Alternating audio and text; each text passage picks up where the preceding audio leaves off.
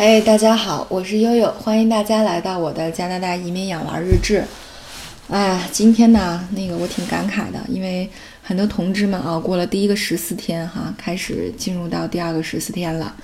呃，以前呢，在悠悠的人生中，总觉得比大家这个多了一些这个苦涩的经历，就是呃，和这个中国的普罗大众们相比啊，悠悠被隔离过好几次了。啊，所以今天就想跟大家讲讲这个，呃，悠悠之前的这个隔离的经历哈。呃，这个二零零三年非典那次呢，其实很多的我的同龄人，因为我是个八零后，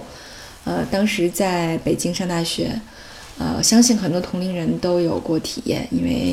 呃，北京、上海的一些高校啊，包括一些单位都封校了啊，大家都是在这个进行这个隔离来对抗疫情。啊，那时候特别有意思，就是应该是在三月份的时候啊，SARS，呃，就是开始逐渐肆虐在北京以后呢，就开始慢慢的有说啊，可能要封校这样的消息。那么后来我跟我一个天津的老乡，我们俩合计了一下，决定连夜逃回家。然后当时他爸特有意思，他爸因为我们是天津人嘛，呃，他爸晚上七点多开完了会。然后开着车到北京来接我们，到的时候就已经快十点了，啊，然后等我们再往回走的时候，发现高速公路已经封路了，啊，于是我们就走的是那种乡间的小道，差不多凌晨啊两点多啊，终于到家了。那个时候呢，就是我爸当时还在北京工作呢，那只有我妈在家。我们家是那种就是能够连通各家的那种，有一个走廊，就是你出了电梯以后，先是一个廊桥，就跟酒店一样。但是但是你的右手边全是窗户，是冷杉，然后左手边就是挨家就是一家一户的这种，呃，然后等我敲开门以后，特逗，然后我就看见我妈戴了那个戴了两层的那种口罩，当时还没有说像 N 九五啊什么这种外科医用口罩啊什么的，就是那种大的棉线的口罩，戴两层，然后能看得出来特别嫌弃啊，端了两盆八四消毒液往那个走廊里一放，然后就说。哎，你不老实待在学校干嘛呀？你干嘛回来祸害我呀？你这盆儿啊，那个马上脱衣服，放脱下来的衣服；另外一个盆儿把自己洗干净了，然后回你屋子自己隔离。大家想想，当时悠悠还是一个二十一岁的少女，在北方三月的春寒中，脱的就剩一秋衣秋裤了，然后蘸着冰冷刺鼻、加了那个八四消毒液的那个水儿，瑟瑟的发抖啊，瑟瑟发抖的擦洗自己。哎呀，一时之间感觉被这个亲妈抛弃的绝望，担心被学校通缉的焦虑，还有就是京剧被派出所当流氓抓走的那种尴尬啊！因为我们那是那种别人家推开门就能看见我的那种走廊啊，啊，就不仅让悠悠的玻璃心碎了一地，也让那种就是恐惧的战栗深入骨髓。这十几年来，每到这种就是倒春寒。我我都能够想起来，就是那天的凌晨，嗯，在那个走廊里的那一幕。所以有的时候我就想说，哎呀，要当年和那个小伙伴们在一起被封起来就好了哈，估计还能那个给我们家先生早点发展这个这个啊，这个这个啊是是这个呃深情厚谊是吧？呃，搞不好在 SARS 的考验下，这个真正的友情和爱情能够抵得住这种塑料的母女情。啊，所以呢，这个，这个在二零一八年，那个，嗯，我爸在这个三零幺接受治疗的时候，啊，就我我们就又又被隔离了一次。这次是怎么回事呢？就是因为，嗯，我父亲在之前的这个手术抢救的过程当中呢，住 ICU。嗯，我相信通过这一次这个新冠的疫情，大家可能都知道了，就是 ICU 里面有。各种各样的外面没有的病毒和细菌，那呃，可怕的是，就是虽然说当时可能你能康复的离开 ICU 能出院，但实际上呢，有一些超级细菌和病毒，它会定植在你的身体里。那么一旦你的免疫力呃不好了，那就有可能趁虚而入。而我爸爸当时呃，这个就是。感就是定植了一种超级细菌，那么在他后来在介入接接受后来的一次放射呃，不是放射，就是介入治疗的时候呢，呃，就引发了肝脓肿、脓胸，还有真菌感染等等等等并发症。所以实际上，这个就如果说单纯的这个细菌感染、单纯的病毒感染，其实你如果有药都好说，但就怕的是一耐药，二就是多种并发症同时来袭，这个就是很可怕的一件事儿。呃，超级细菌是怎么回事呢？超级细菌的特征就是多重耐药，多重耐药说人话就是几乎没有药治，那你也不知道你这个有没有药。呃，那当时我们种的这一种呢，就是如果你你去查超级细菌的这个百度词条，这个有很多，呃，大概其实主要有有这么四种四五种超级细菌。我爸感染的就是最后一种超级细菌，叫呃变异后的肺炎克莱伯菌。呃，这个肺炎克莱伯菌呢，呃，确实会引起肺炎，呃，但是呢。特有意思，这种呼吸道的这种细菌，有的时候在肠道也会发现，所以大家可能，呃，在新冠的发就是发展，就是对我们对新冠的这个病情了解的不断了解的过程当中，现在也开始发现了，那么在粪便里可能有存活的这种病毒，那么同样的，呃，你像有的超级细菌在肠道里也是在消化道里也是能够存活的，那么肺炎克莱伯菌就是其中的一种。那么作为密切接触者，因为呃之前一直是我在照顾我爸，呃，所以呢，这个三零幺的有一天啊，有一天下午刚睡醒午觉啊，我就被叫到那个医生办公室谈话了。医生就说说这个呃，你爸这一次的这个呃这个血检查出了超级细菌，那呃本来呢院方是要求你们去专门隔离的，但是考虑到他目前的情况。呃，还是，呃，我们希望能够留在我们病房观察。所以当时我真的特别感谢我们的医生，就是他，呃，知道这种情况，如果到了这种应急的，就比如说急诊啊或者 ICU 啊，可能没有办法进行对症治疗。所以实际上呢，呃，尽管科室承担了风险，但是我们在这里治疗，可能对病人来讲效果是最好的。啊，所以呢，我们当时就被调到一个单间儿，然后接受了封闭式的医学观察，就是俗称的隔离。那么这次隔离呢，一隔离就隔离了五十多天，因为反复的一次一，因为你你什么时候你能脱离不隔离呢？就是你一次阴性以后，还要再 double check 第二次，呃，血检这个细菌培养还是阴性，两次阴性。才能够解除隔离，所以我爸爸在一次阴性的时候，你刚高兴，哎，结果又阳性了，然后你又得治，然后又真菌感染了，然后好不容易又阴性了，然后你就盼吧盼吧，哦，终于第二次阴性出现了，我们才解除隔离。所以整个这场拉锯战持续了五十多天，也就是将近两个月的时间。嗯，所以解禁以后呢，我还拍了一个照片作为纪念。呃，这个照片我也放到了那个这这一次节目之后，呃。大家可以看一下啊，这个病房门口原来是其实是拉着一个黄线的，那因为解除隔离以后，黄线已经被撤掉了。那门口放的是隔离服，其实这个隔离服不是那种特别严重那种隔离服，因为说句实话，肺炎克莱伯菌并不是空气传染的，所以其实还好。那么旁边的这个纸箱子里放的是口罩、帽子、鞋套，然后旁边的那个垃圾桶呢，放的是黄色的那种专用的袋子，就是呃。就是呃有这个化学污染的袋子，那么我们所有的就是医用垃圾和我们的生活垃圾全部要放到隔离的袋子里进行统一销毁。所以实际上，嗯，啊，刚刚开始隔离的时候还是这个这个挺吓人的啊，但是后来慢慢的你也习惯了，因为呃我母亲呢大概每隔个一两天。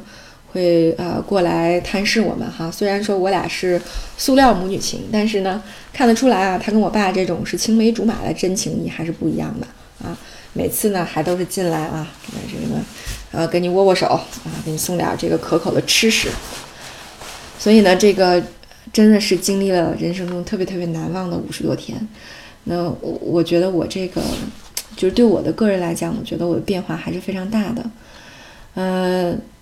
这个首先呢，就是我我在这之前有过这样那样的怀疑，我相信大家可能也有过，就是有的时候我们在考虑说医疗资源的配置标准是不是公平合理啊？这个医生个体对待病人个体的时候，是不是能做到公正无私呢？对吧？特别是在这个公共卫生安全受到挑战的时候，那你即使踏不出门口的黄线，那，那你的这个大夫啊，你的医生和医护人员是不是在为你努力呢？那么经过了这次的隔离以后，我特别特别深刻的感受到，就是他们每时每刻都是在为你努力的。这种努力不一定发生是不一定发生在你最焦急的时候，啊，而且也不一定发生在你眼皮子底下。但是它一定发生了，呃，就是因为在我爸康复出院之前，因为整个过程其实我还是比较懵的，因为相当于我和我爸都住在一个黑盒子里，我们也不知道外面发生了什么，对吧？那那他康复出院之前，那我们的管床医生啊，这个谭医生和我们回顾一下病历的时候，啊，我才知道，因为每次医生进来穿的都是隔离服，有的时候我也分不清长相。啊，结果呢，我我看到了什么呢？我看到了急诊的、呼吸科的、呃，肝胆外科的、中医科的、营养科的啊，各个科室的会诊医生他们的意见，还有呢，就是我们当时我们科室主任梁主任，呃，安排的这个会诊意见，相关的这个课题组的研讨的情况，还有呢，就是从急诊借的那个，呃，就是呃最高级别的抗生素，当时用用于救治的，整个三零幺只有急诊有，就我爸爸这个，嗯。这个因为是超级细菌，你可以培养菌株，然后做药敏实验。那你做药敏实验的时候呢，就发现它还好，还对有两种不是特别常用的，但是级别很高的那种抗生素呢，稍微还是敏有敏感的这种表征。所以呢，他们就借了那个抗生素来用。后来发现这个抗生素还是多少有点意义的。那呃，而且呢，我我发现就隔不长，那么隔几天呢？那个呃，就是我们管床的那个主任叫刘主任，呃，也会到床前来做 B 超，呃，当然我知道这是为了观察病情的发展，有的时候他还会跟我交代说，你看，呃，这个地方是白的，是因为呃这个细菌在那里面聚集的时候它代谢产生了气体，所以 B 超你会看到它是白的，呃，而且呢，就是他们每次都会从他化脓的那个。这个引流的这个胸腔、胸腔引流和腹腔引流管里面抽粘液，抽这个脓液。那我后来我就看到了，每一次每一天抽的脓液都会去做相关的这个呃细菌的培养和耐药的情况都会有。所以超其实呢，如果大家看了我推荐的那个电视剧，就是《急诊科医生》，那个里面会提到说，其实超级细菌感染的救治，在全球的治疗方案都是一种方案，叫盲目治疗。就是盲目治疗，也就是说，先上最高级别的抗生素，比如我爸爸这种，就先上了每瓶是最高级别的，然后呢，为药敏实验结果争取时间。所以实际上大家可以看到，呃，国内的这个呃相关的处理已经是非常标准的，而且这个从时间上是非常快的。那你看，无论我们这一次在应对这个新冠的时候，我们的确诊时间和加拿大这边的确诊时间比。大家就能看得出来啊，国内其实一些非常好的大城市的综合医院，它的效率是非常高的。所以实际上，我觉得我们特别幸运的就是，我们接触到的这支医疗队伍，呃，你能够看到整个它有条不紊、有条不紊的去组织了治疗，而且它的目的性、专业性非常强。所以这就说，你为什么你后来我我总觉得心有余悸哈？用他们的话说啊，几次。在鬼门关被拽了回来，那为什么病程这么凶险，最后还是能找到有效的药物，最后还是能康复呢？还是决定于这支队伍的专业素质和他们的责任心。嗯，然后呃，此外呢，就是我也感受到，就是很多医生他在救治病人的时候那种迫切的心情，我觉得真的是比我这个做女儿的还要尽责。就比如我们的那个大夫。他每次来给我爸爸换药，去去抽，他要把那个，呃，就是化脓了的那个脓液每天要抽出来，然后把药灌进去冲洗，然后再把药抽出来，最后再打进去一些药在里面做这个对应部位的这种，呃，这个这个抗炎治疗的时候，哇塞，你就看吧，这个流程各种消毒，每打开一处引流管，换无菌手套消毒。贴纱布，贴固固定膜，再换无菌手套消毒，换引流袋消毒，纱布还要贴得很整齐漂亮啊，那个要很结实，但是呢还要少挨皮肤，因为他担心他不知道要挂多长时间的管子，就担心这个皮肤会不会过敏啊，将将来没处贴呀，真的是操碎心。哎呀，所以说这个，我就想说啊，我们之所以能够轻装上阵，真的是有人替我们负重前行。嗯，所以说这个大夫和护士这个群体真的是非常非常非常的了不起，我也是觉得非常感佩。嗯，这个如果就大家说说，哎，你悠悠你们家这是不是个别现象哈？比如说，你是不是认识医生，跟医生关系特别好？我说，但是这个事儿呢，他谁也不是一个手眼通天的人，对吧？嗯，因为你涉及到那么多科室，那么多的意见，那么多的药物，那么多的化验，所以你整个的成功的救治靠的是什么呢？还是靠着一个这个高效的救治救治的机制，还是靠着一支这个能力素质过硬的医疗队伍，一群德能兼备的专业的医护人员。呃，咱也不敢说中国所有的医院都能做到，所有的医生都是神医。但是我觉得好消息是我们能看到的，呃，这样的情况是越来越多的，对吧？而且我觉得就是。在我走了这么多地方，大家也之前也听了啊。你像英国的护士，每天就给抽八个小孩的血，像这种情况，其实，在我们国家这种国内大城市综合医院的医疗，无论是从实力到体验，从效率到效果，还是让我们感觉到非常的有安全感，特别的踏实的。呃，所以我就真的无法想象啊，如果这样的情况，就是现在中国的情况，如果放到加拿大来，我觉得可能这是一个无解的情况。但是我们还是。呃，在各种的这个呃征战，在各种奋斗，尤其是医护人员这种呃忘我、忘记生死的这种完全忘我的这种呃奉献，真的是非常非常的了不起。悠悠最近呢，也是呃加入了一个团队，呃，也是一个非常知名的一个这个 医学科研的团队，然后他们要做一个这个相关的。呃，专业课程，那其中有一门课程呢，是一个关于医疗伦理学的免费课程。然后我一直在帮他们收集资料来做这门课程的一个呃一个设计和这个呃这个相关的一些支持。我也是有感于前几年的这个呃人生的经历，觉得呃特别愿意和呃医生的群体能够为他们做些什么。呃，我也能够觉得非常的呃。呃，rewarding 会觉得很有意义，呃，特别是在医疗伦理在这个层面上，那么呃，如何通如何通过这种呃伦理学的范畴，呃，不但能够让医生能够呃在心理上，在这个职业呃职业的这个伦理上能够工作起来更加的轻松，呃，这个更加的严谨，更加的规范。那也希望能够做一部分的努力，呃，对于我们这个被服务的对象，呃，这个呃普通的大众，那么作为病人的这个群体，也能够有一些这个呃伦理学方面的突呃输出，呃，OK，这是一个很漫长的工作，也是对我目前对我这个职业伦理专业素质的一个很大的挑战，希望我能够呃很好的完成这个工作吧。好，今天就给大家分享到这里啊，有点和我们的主题这个脱节哈，跟加拿大没什么关系。对，但是我相信和我们每一个人的生活和未来还是有很大关系的，所以就啊，容忍悠悠今天的叨叨吧。OK，希望大家都能平安。今天就到这里。